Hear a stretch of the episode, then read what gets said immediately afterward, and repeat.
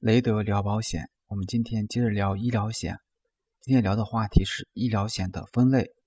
在商业医疗险当中，我们有六个分类，分别是企业补充医疗、低端医疗险、次终端医疗险、中端医疗险、高端医疗险以及特定的医疗险。我今天分别把这六类介绍给大家。第一类，企业补充医疗。企业补充医疗通常是事业单位、国企。大型企业等给自己员工在社保的基础上进行补充的，一般会有三种形式：商业保险机构承办，或者是社保机构承办，还有企业自筹。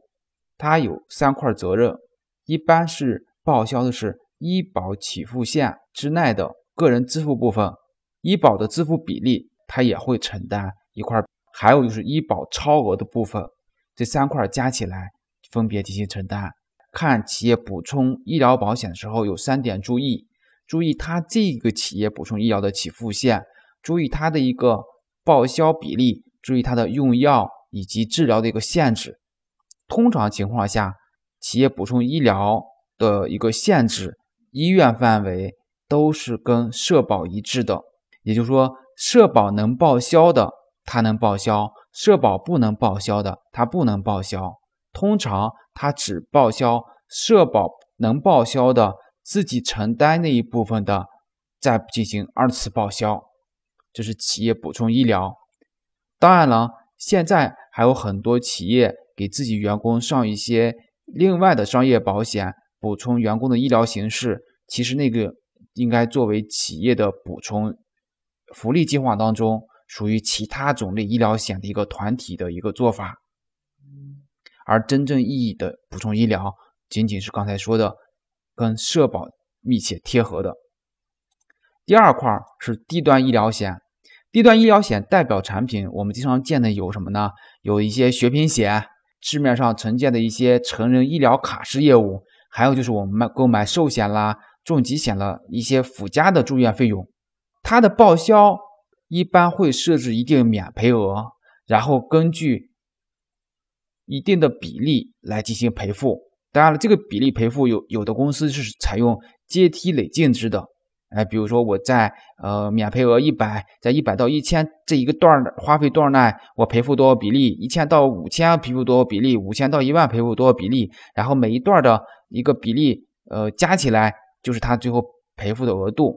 当然，有的产品就没这么复杂，就直接免赔额之上，我给你什么多比例的报销，这是。报销比例上不同的，那么低端医疗险限制一般只有住院责任，它的报销时候医院范围以及用药治疗手段完全等同于社保，也就社保能报销的它可以报销，社保不能报销的基本也不能报销，只有极个别产品会在社保范围之外设列一定额度的一个，同时低端医疗险不同产品偶尔还会有小分项的限制。小分项限制，比如说手术手术费用限制多少等等这样的，这是低端医疗险，我们也比较常见的。那么第三个是次终端医疗，次终端医疗就是我们通常现在市面上经常说的百万医疗，它一般涵盖了住院以及带有条件的门急诊责任，免赔额通常是一万，保额通常是百万级别的，哎，一百万、两百万、三百万等等等，它对在医院上。用的基本是二级以上公立医院的普通部，哎，它的特需部，呃，以及呃国际部以及一些高端私立医院，它是不适用的，只适用于二级以上公立医院的普通部。用药跟治疗手段不限社保范围，只要是医疗必须即可。哎，这里面提到一个医疗必须，医疗必须指的是我治这个病必须的呃一些药物或者说是手段。次终端医疗以报销型的为为主。也就是说，我们先花钱，花完钱再去保险公司报。但是有些产品会有垫付的功能，这是要看具体它提供的一些服务。那么次终端医疗往往用在什么呢？防范大额医疗费用的发生，因为它免赔额一万，如果说是花钱不到一一万，那它是用不了的。这是次终端医疗。那么再说终端医疗，终端医疗一般涵盖了住院和门诊的责任。这时候就看不同的方案，你你自己的不同选择。中端医疗是没有免赔额，百分之百报销。它的不同方案会适合什么？二级以上公立医院的普通部、国际部、特需部，哎，就看你选择方案了。个别中端医疗产品还会涉及一些特定的私立医院。中端医疗在用药跟治疗呃治疗手段上也是不限社保范围，只要是医疗必须即可。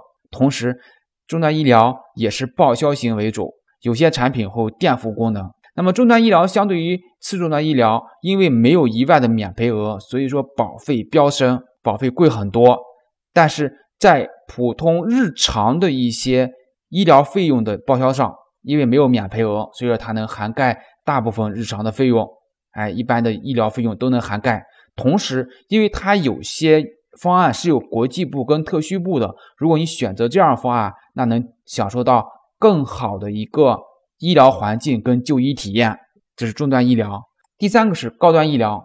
高端医疗有四个特点：责任全，医院范围宽泛，医院范围的地域范围也大，功能也齐全。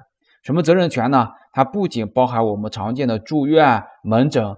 还有用产啦、眼科、牙科、体检、疫苗等等这些责任，医院范围不同方案包含不一样。最全的方案它有什么呢？不仅包含二级以上公立医院的普通部、国际部、特需部以及高端的私立医院，甚至有些医疗险，只要是合法医疗机构都可以。那么地域范围广在哪儿呢？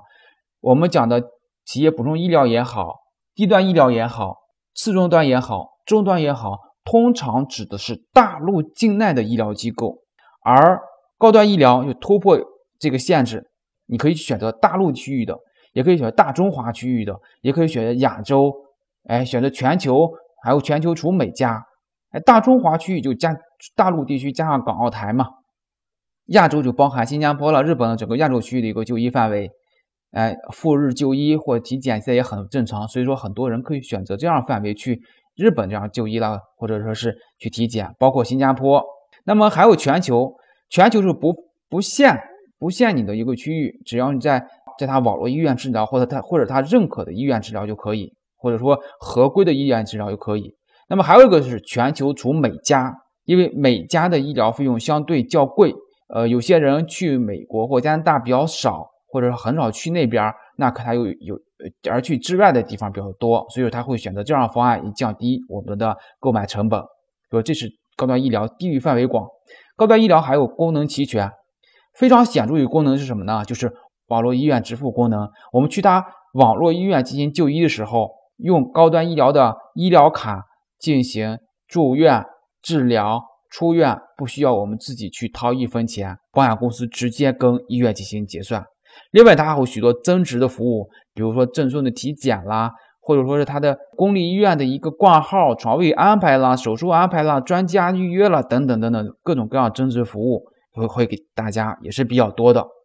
最后一类就是专项医疗，专项医疗指的是特定的一个医疗，一般常见的有这么几个，第一个就是重疾海外就医。所谓重疾海外就医，就是得了它规定的重疾，通常是恶性肿瘤。或者说是六种重疾，如果说得了这他规定重疾，身体条件允许，也想，而且去国外就医的一个治疗水准通常要高于国内，那就可以安排去国外进行就医。一般服务机构会给你几个医院进行让你去选择，选择客户选择好之后，从家门口的救护车到飞机到过去的一个住宿。医学翻译等等的一个就医服务都会有，直到返回国内，只要累计所有的花费，只要不超保额，都可以全程全程办理，而且整个安排都是服务机构进行安排，不需要我们操心，不需要我们叫中介机构。这是第一个重疾海外就医。第二个是留学保险，留学保险只专门指给留学生购买的保险，因为留学很多地方要求。学生有一定额度的保险，否则的话是办理不了入学手续的。所以说这时候就留学保险产生。通常情况去美加那边的留学保险比较多，去欧洲的留学保险也比较多。而且留学保险相对于高端医疗是比较便宜的。第三个专项医疗就是用产保险，用产保险单独出来做一个专项医疗是也是比较常见的。用产保险一般产品里面会有包含生育报销的，以及专门保并发症这样的一个保险，这是用产保险。第四个是特定疾病的，比如说齿科，啊，比如说得了乳腺癌之后还买后续治疗的一个报销的险种等等的这样特定疾病的保险，这样也有很多。这是我们专项医疗六大块的一个医疗险，给大家介绍清楚了。最后给大家介绍一个所谓的需求模型，医疗险需求模型。如果大家特别在意大额支出的，特别在意大额支出的，那就要去选择我们的次终端医疗，也就是俗称的百万医疗。如果说想规避一些常见的小风险，中小额度住院花不了几十万的那个住院以及普通门诊的。就要去买终端医疗，就要买终端医疗。如果是想规避特定风险，比如一些国内医疗水平限制的风险，那就去买对应的专项医疗保险。专项医疗保险，如果想追求更高品质的一个体验以及生活，那就去买高端医疗险。高端医疗险，这就是今天给大家聊的商业医疗保险的分类。今天我就聊到这里，我们下期见。